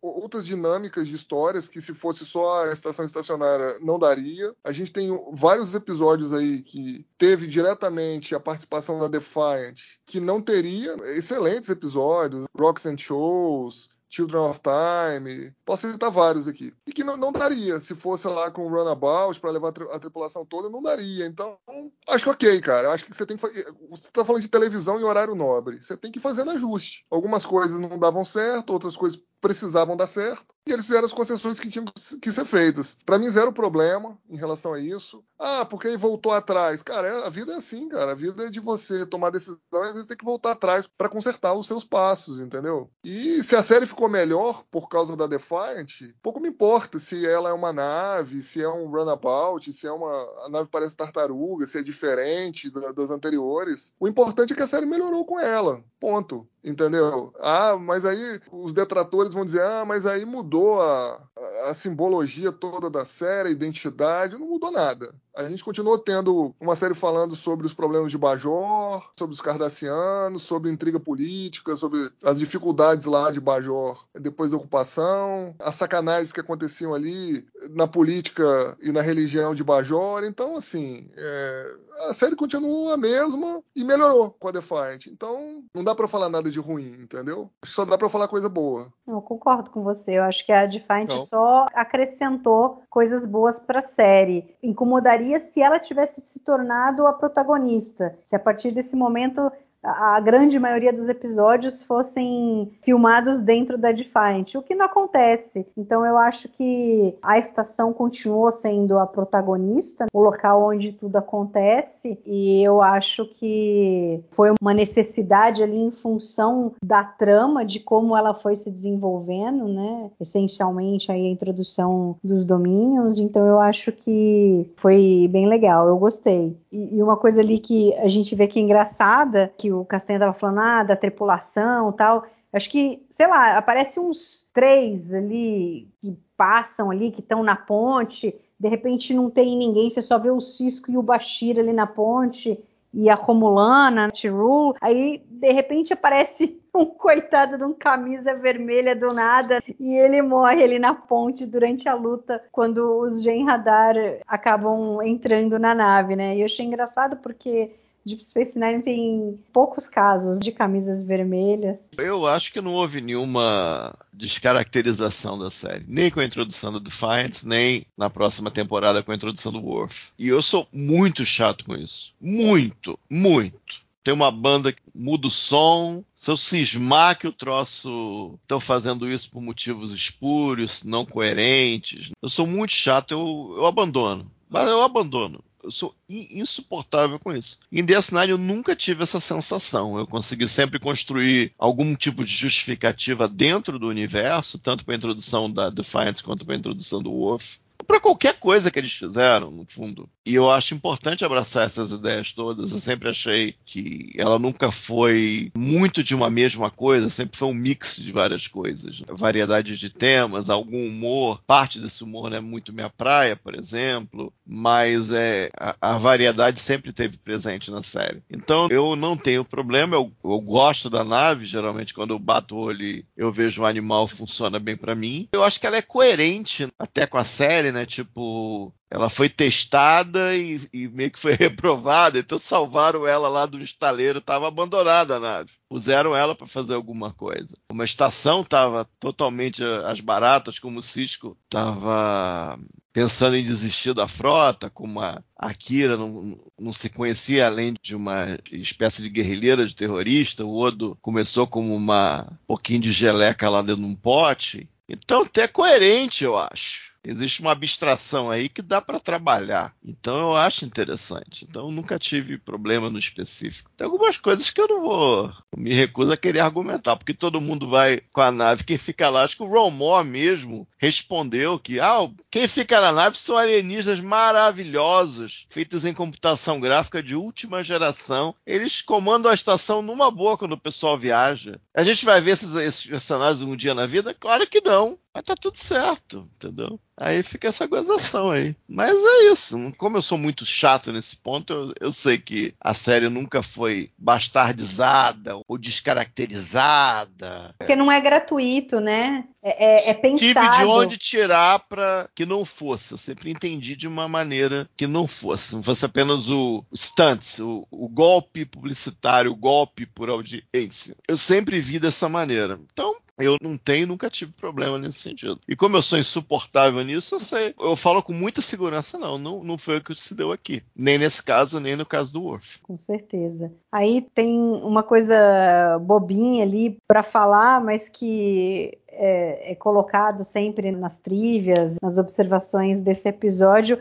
é o cabelo da Dax, uma tentativa de mudar um pouco é. a personagem. Ela parece que esse cabelo esquisito nesses dois primeiros episódios, aí acho que viram que esteticamente não deu certo. Aí ela já volta com o rabo de cavalo depois. Né? Sim. Realmente esquisitão, assim. O... E, e, vocês acharam que eles andaram mexendo com a roupa da Kira, não? A impressão minha. Não. Ah, eu sou péssima para ver isso. O que mexeram foi. Tem hora que parecia que tava Odo, muito larga. aparece o cinto agora, né? Ah, então vamos lá, vamos lá. Vamos a roupa daqueles não tentaram dar uma cutucada, não? Não, eles. O que vocês eles, acham? Não, eles não mudaram. É o mesmo outfit dela, é o mesmo das duas outras temporadas, né? Eles mudaram um pouquinho ah. ali na primeira temporada para a segunda, mudaram um pouquinho, mas basicamente é o mesmo uniforme, né? Com a túnica e tal. É, ah. A gente estava falando lá das estreias, né? Teve um monte de estreias esse episódio. Então, uhum, a boa. Mari comentou aí da estreia do Romur, da estreia da Defiant, da estreia do, do penteado da Dax, que acabou não dando certo, a estreia do Eddington, a estreia dos fundadores a gente falou também da estreia dos Carema em tela, que a gente só tinha ouvido falar deles. Mas a gente teve outras estreias aí. Vocês já começaram a falar as estreias cosméticas. Né? Então, no caso do Odo, por exemplo, é, aqui ele estreia o novo uniforme dele que ele vai levar até o final da sétima temporada, com a única exceção do cinto. Porque nesse episódio aqui ele está usando o uniforme que ele usou em crossover, que ele gostou, que é com a gola alta e com cinto. A gente comentou lá no podcast de crossover. E aí ele pediu lá pro pessoal, né? Olha, dá para usar esse uniforme? Eu gostei. Aí foram pedir lá pro Rick Berman, o Rick Berman liberou. Só ficou pronto agora pra terceira temporada e ele começou a usar. E aí o cinto ele foi tirar em Civil Defense, porque tinha um problema lá de não, de não funcionar bem quando o René precisava sentar. Então o Odo tá estreando uniforme novo nesse episódio. Outra coisa que estreou nesse episódio é a estreia do Romulano. A primeira vez que aparece um Romulano em Deep Space Nine foi aqui nesse episódio, que é a Martha Hackett, né? Que é a Tiru, que depois viria fazer o papel lá da Sesca lá em Voyager que só ficou nesses dois episódios, assim como o penteado da Dax, como vocês bem colocaram aí. Mas a gente teve outras coisas que estrearam nesse episódio, né? Então, por exemplo, a gente teve a sala de reunião, que eles chamam de Wardroom. É a primeira vez que aparece. Lembra que a gente sempre reclamava que aquelas reuniões no Ops, sei lá, ficava meio estranho, eles tratando ali de alguns assuntos confidenciais ali no meio da galera. Sim, sim. Então, aí eles fizeram uma sala de reunião, que depois virou uma sala multiuso tal. Aparece pela primeira vez nesse episódio. Também teve a estreia da nova Combate do, de Star Trek na televisão. Eles fizeram uma Combate nova para Generations. Combate é aquele comunicadorzinho que fica no peito do uniforme, que eles usam lá para se comunicar, teletransportar, etc. Aqui foi que eles lançaram na televisão porque foi desenhado para Generations, para o filme, né? Star Trek Generations. Então também estreou aqui nesse episódio. E teve uma estreia importante também por trás das câmeras, que é do diretor de fotografia, né, o Jonathan West, que veio migrado da nova geração também, substituindo o Marvin Rush. E ele fez algumas mudanças que, assim, aparentemente a gente não percebe, mas durante a temporada a gente vai perceber um pouco mais. Porque até a segunda temporada ele usava um tipo de, de lente específica na série, que é uma lente mais profunda. Se a gente for olhar, assim, uma câmera fotográfica, são aquelas lentes longas, parece até um silenciador de revólver, né, de tão longo que é. Essa lente é legal para você dar close, para você principalmente pegar o primeiro plano. E ele optou por mudar isso, colocar colocar umas lentes menores. E aí permite uma visualização melhor do fundo das cenas. Então, se você já olhar as primeiras cenas do episódio ali em Ops, você vai ver que fica mais claro o fundo ali, né? E outra mudança que ele teve que fazer, e aí nessa ele se deu mal, porque disseram para ele que a... só iam usar a camuflagem da Defiant nesse primeiro episódio. E aí estava sendo pedido no roteiro que quando tivesse a camuflagem, a iluminação ali na ponte da Defiant tinha que mudar, tinha que ficar mais escuro tal. E aí ele falou: bom, então já que só vai ser esse episódio, eu não vou fazer nada automatizado, que vai demorar mais, vai custar mais dinheiro. Uhum. Então eu vou, eu vou desligar as luzes, vou botar uns filtros aqui, vou mudar aqui a iluminação de alguns painéis ali que ficam ali no fundo, tudo certo. Só que não foi bem assim. E aí, durante a série toda, ele teve que fazer a iluminação manual. Ou seja, ele tinha que desligar a luz, ele tinha que cobrir as lâmpadas lá com os filtros específicos, tinha que mudar a cor lá daquelas telas que ficam no fundo. Então, literalmente, sacanearam com ele aqui desde o primeiro episódio. É o Aira, né, com a lábia dele, porque ele chega lá pro Rick Berman e fala: "Olha, a gente quer uma nave nova, tá bom?" Tudo bem? Tudo bem. Ó, só que só tem um negócio. Ela vai ter uma camuflagem. Aí o Rick Berman, não, não, não, não, não. Camuflagem não. Ah, não, não. Eles só vão poder usar no quadrante gama e só vai ser nesse episódio, tá bom? Tá bom. Aham. Espera um pouco. Eu ia falar uma besteira aqui, mas deixa pra lá. Igual também da Guerra Dominion. Pô, vou fazer uma guerra aqui e tal, né? Vai o Aira conversar com o Rick Berman. Ó, mas aí ele só, só quatro episódios, tá? Aham, uhum, só quatro episódios. Então, é. acho que o é. Aira tinha uma lábia assim, e aí numa dessa, coitado do diretor de fotografia se deu mal. Não, então, e, não, e aí a gente vai ver, né, que assim, realmente vai dar uma diferençazinha assim no tom da série assim. Você vai é igual o Castanha falou, pô, já tinham construído o segundo andar do Promenade, já tinha, cara, mas por quê? Porque eles usavam um tipo de, de lente diferente na câmera, né, Panavision, e aí dava uma impressão diferente. A gente não conseguia ver tanto fundo. Na cena onde o Odo tá no Promenade, ali contemplativo olhando para a janela da estação, se você olhar a filmagem que a Kim Friedman fez, aliás, um parênteses aqui, que o Freeman destruiu de novo, arrebentou. Foi muito bem na direção. É, você vê ali que, cara. Tem nem que falar. Tem nem que falar, destruiu. Então, você vê ali que nessa cena dá para perceber melhor, porque ela pega um ângulo ali, primeiro de baixo, olhando ali, uma, umas lojinhas ali, uma passagem ali que tem ali no promenade, no térreo, vamos dizer assim, né, no andar de baixo, e depois ela, a câmera sobe para focalizar o Odo lá em cima no promenade. E você vê tudo. E aí parece que o Odo é pequeno, que o promenade é gigante, cara, que o pé direito é gigante, entendeu? Que é, que é alto, dá uma escala para a estação que parece que ela não tinha antes, cara. Ou então a gente via raramente. Então fez diferença né, usar esse tipo de lente que o diretor de fotografia, o Jonathan West, optou por por usar a partir desse episódio. Então achei bem legal isso. E aí, só para falar um pouco da direção da Kim Friedman, né, já emendando aqui, cara, assim, você vê, ela já tinha ido bem nos dois episódios anteriores que ela dirigiu, e, e nessa aqui ela foi melhor ainda. Porque você vê, ó, a, a cena inicial ali no Ops, os atores estão bem distribuídos ali naquela mesa central, você vê que não tá agrupado, os caras parece que estão amontoados um em cima do outro, igual aquele nosso amigo da primeira temporada fazia, aquele Meu diretor. Deus. Depois, aquela cena onde a gente conhece ali a, a sala de reunião, né, o wardroom ali, você também vê que o ângulo que ela usa parece que o cenário é maior do que é realmente. Né? E aí ela usa isso melhor ainda nessa cena no promenade com o Odo, né? Usando a escala ali, forma muito positiva. O espaço fica mais amplo, ela ressalta ali o pé direito, a altura ali da estação em relação à pessoa. Uma outra é, panorâmica que eu acho legal, que a, a Maria já até comentou, é quando ela apresenta a ponte da Defiant ela pega um ângulo traseiro da ponte, né, que a gente não está acostumado a ver. Então ela mostra praticamente ali de forma panorâmica a ponte todinha, o espaço todo. E aí a gente vê que a ponte era muito menor e muito mais funcional do que as outras pontes das outras naves que a gente já tinha visto anteriormente. A configuração era diferente. Mas foi meio complicado para eles filmarem, porque acho que era tudo muito apertado. Depois, então, mais para frente, foi, eles, eles conseguiram melhorar isso daí. Então, o que, que acontece? É, quando eles fizeram a ponte, a ponte era pérvia ela era fechada. Só tinha uma abertura que era ali naquela tela, onde seria a tela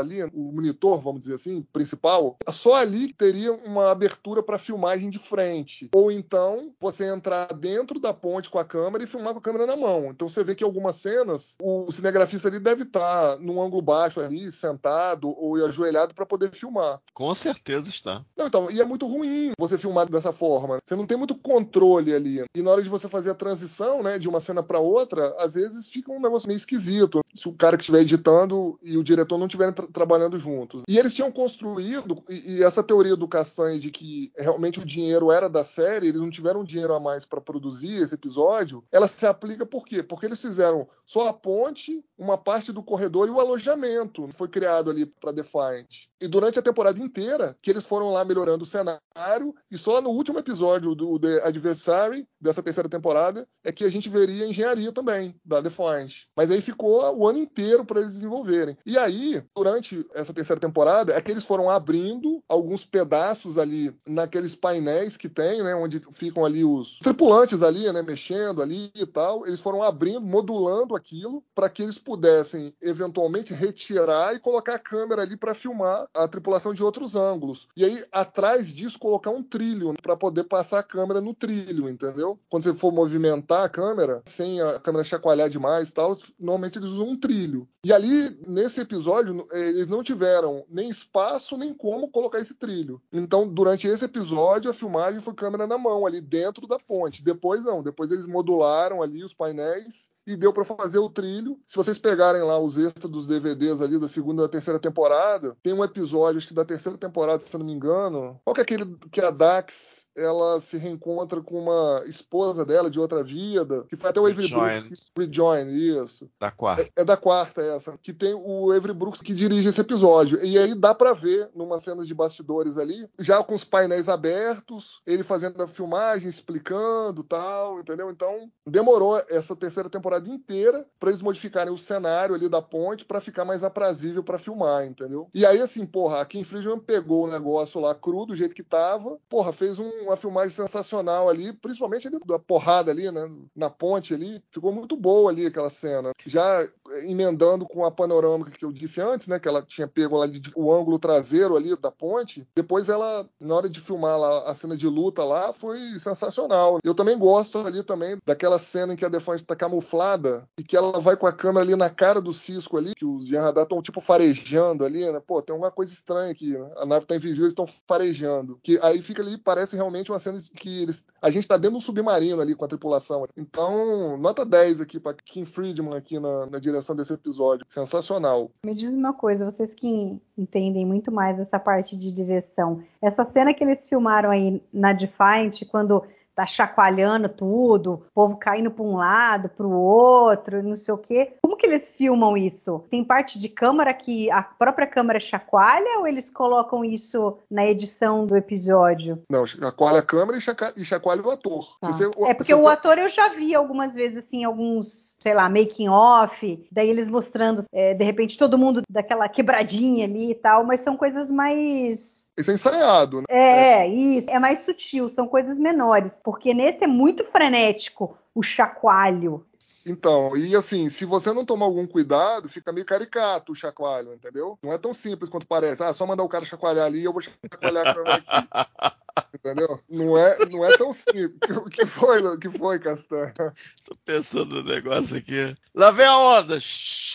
Ferrou, é, né? tem que ser ensaiadinho, entendeu? E assim, é como eu disse, o ator tem que contribuir também de não fazer um negócio meio forçado demais. Mas é claro que é o diretor que define ali, né? Olha, tá demais, tá de menos. Vamos chacoalhar menos o ator e mais a câmera. Nunca fica 100% perfeito. Né? Até porque há 30 anos atrás, quando eles filmaram esse episódio, ele não tinha tecnologia de câmera que tem hoje, né? Hoje, hoje em dia, se você quiser fazer a câmera não ter chacoalho nenhum, existe lá um, suportes específicos que o, o cameraman usa no corpo que ele tem uns amortecedores que a câmera não, não balança, né? você não sente a câmera balançando. E a filmagem fica igual, fica, fica purinha. Agora, tem momentos que precisa, e aí também tem um, um, tipo específico de braço que você usa que a câmera vai ficar chacoalhando, vai ficar dando uma puladinha, e aí o, o movimento fica mais natural também, né? Fica parecendo mais natural. Teve alguns sets de filmagem de alguns filmes, por exemplo, que os caras criaram para o set balançar. O set ficar em cima de um, um elevador hidráulico que balança para não ter que ficar fazendo o ator balançar, entendeu? Então fica mais natural. Mas nesse episódio aqui foi no tradicional mesmo. Os atores balançando e a câmera balançando também. Legal, muito bom. Eu acho muito legal. Eu acho essa restrição toda de ter que colocar o cara ali dentro com a câmera na mão e dá a impressão que eles estão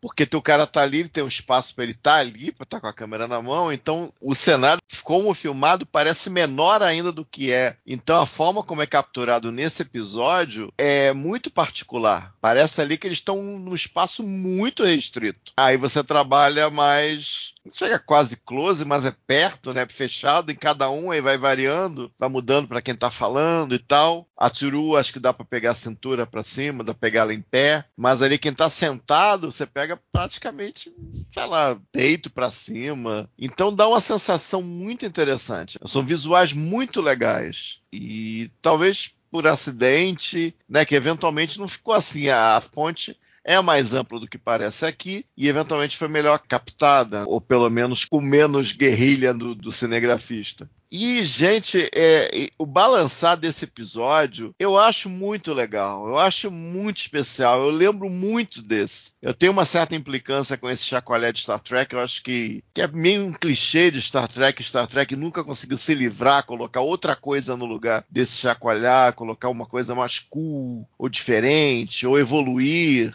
E se tem um episódio que fez um negócio de fato excitante, diferente, é esse aqui. O episódio é bem velhusco, entendeu? Então eu acho muito legal que a Kim Friedman fez ao longo do episódio todo. Ela pega uns momentos do Cisco com bastante carinho, muito bem capturados, as cenas de batalha, a coisa do submarino. Ela faz tudo muito bem feito. E eu acho as cenas de ação aqui muito legais, tem uma certa urgência, uma certa energia, aquele shake constante e não se perde essa energia. É, Corre-se riscos, por exemplo, aquela a elipse de tá todo mundo na porrada, daqui a pouco a Kira adormece, daqui a pouco ela volta, eles estão na nave auxiliar, tem, tem riscos assim, que é o que estava no roteiro, não é da direção propriamente dita, mas coisas interessantes que vão por caminhos diferentes, talvez surpreendentes que eu acho que são meritórios também aqui nesse episódio. Acho que foi uma direção muito legal. É, tem uma coisa que eu queria falar. Eu acho que foi o Salvador que falou. A gente estava discutindo se um dia a gente vai ter algum tipo de versão remasterizada de, de S9. Ele falou que pesquisando, a partir da terceira temporada, você tem como reformatar de maneira que fique 16 por 9. Ele falou que o Jonathan West, quando enquadrou a série a partir da terceira temporada, ele fez de uma maneira que pudesse ser exibida em 4 por 3 ou próximo disso. Mas se você quiser reenquadrar isso aqui em 16 por 9, você estaria salvo. Digamos, você não perderia informação, não estaria introduzindo lixo ou removendo informação importante daquilo ali. Dá a impressão que isso é fato, sim, porque você começa a olhar para os quadros, você começa a ah, se, se eu pegasse assim, aproximasse um pouco mais, pode imaginar aquilo ali como o negativo todo exposto, assim, para simplicidade. Se você pegasse, fizesse uma máscara 16 por 9. Ah, agora eu entendi. Isso aqui você vê mais isso, aproxima mais. Às vezes você dá a impressão que o lado, se colocasse as laterais, e ficaria legal. Então, de toda forma, como está lá, como estão esses negativos, o que está realmente capturado ali, ele diz que dá para fazer a partir da terceira temporada sem muito esforço. Então, se um dia for feito, a partir da terceira temporada será mais fácil de se fazer. Ou então será 16 por 9 a partir da terceira e 4 por 3 a primeira e a segunda, mas a gente vê aqui que alguma coisa de fato mudou. E é que vai acabar sendo a, a visão definitiva que a gente tem da série. E não temam, inventividade não vai faltar. Tem vários capítulos de inventividade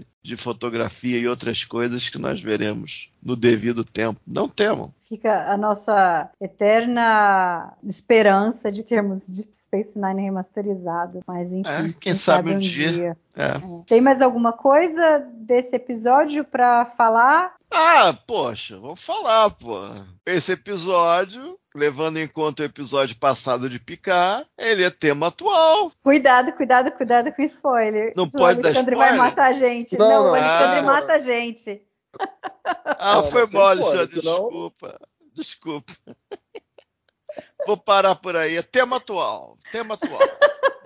eu, ia, eu tava, comecei a pensar, nossa, mas o que, que é o tema atual? Aí, de repente, me deu clique. É, pois é, não podemos é, falar. É coincidência, né? Não, é, infelizmente não podemos falar. Não, não, não, vamos parar, senão o Alexandre mata nós dois aqui. Valeu, então.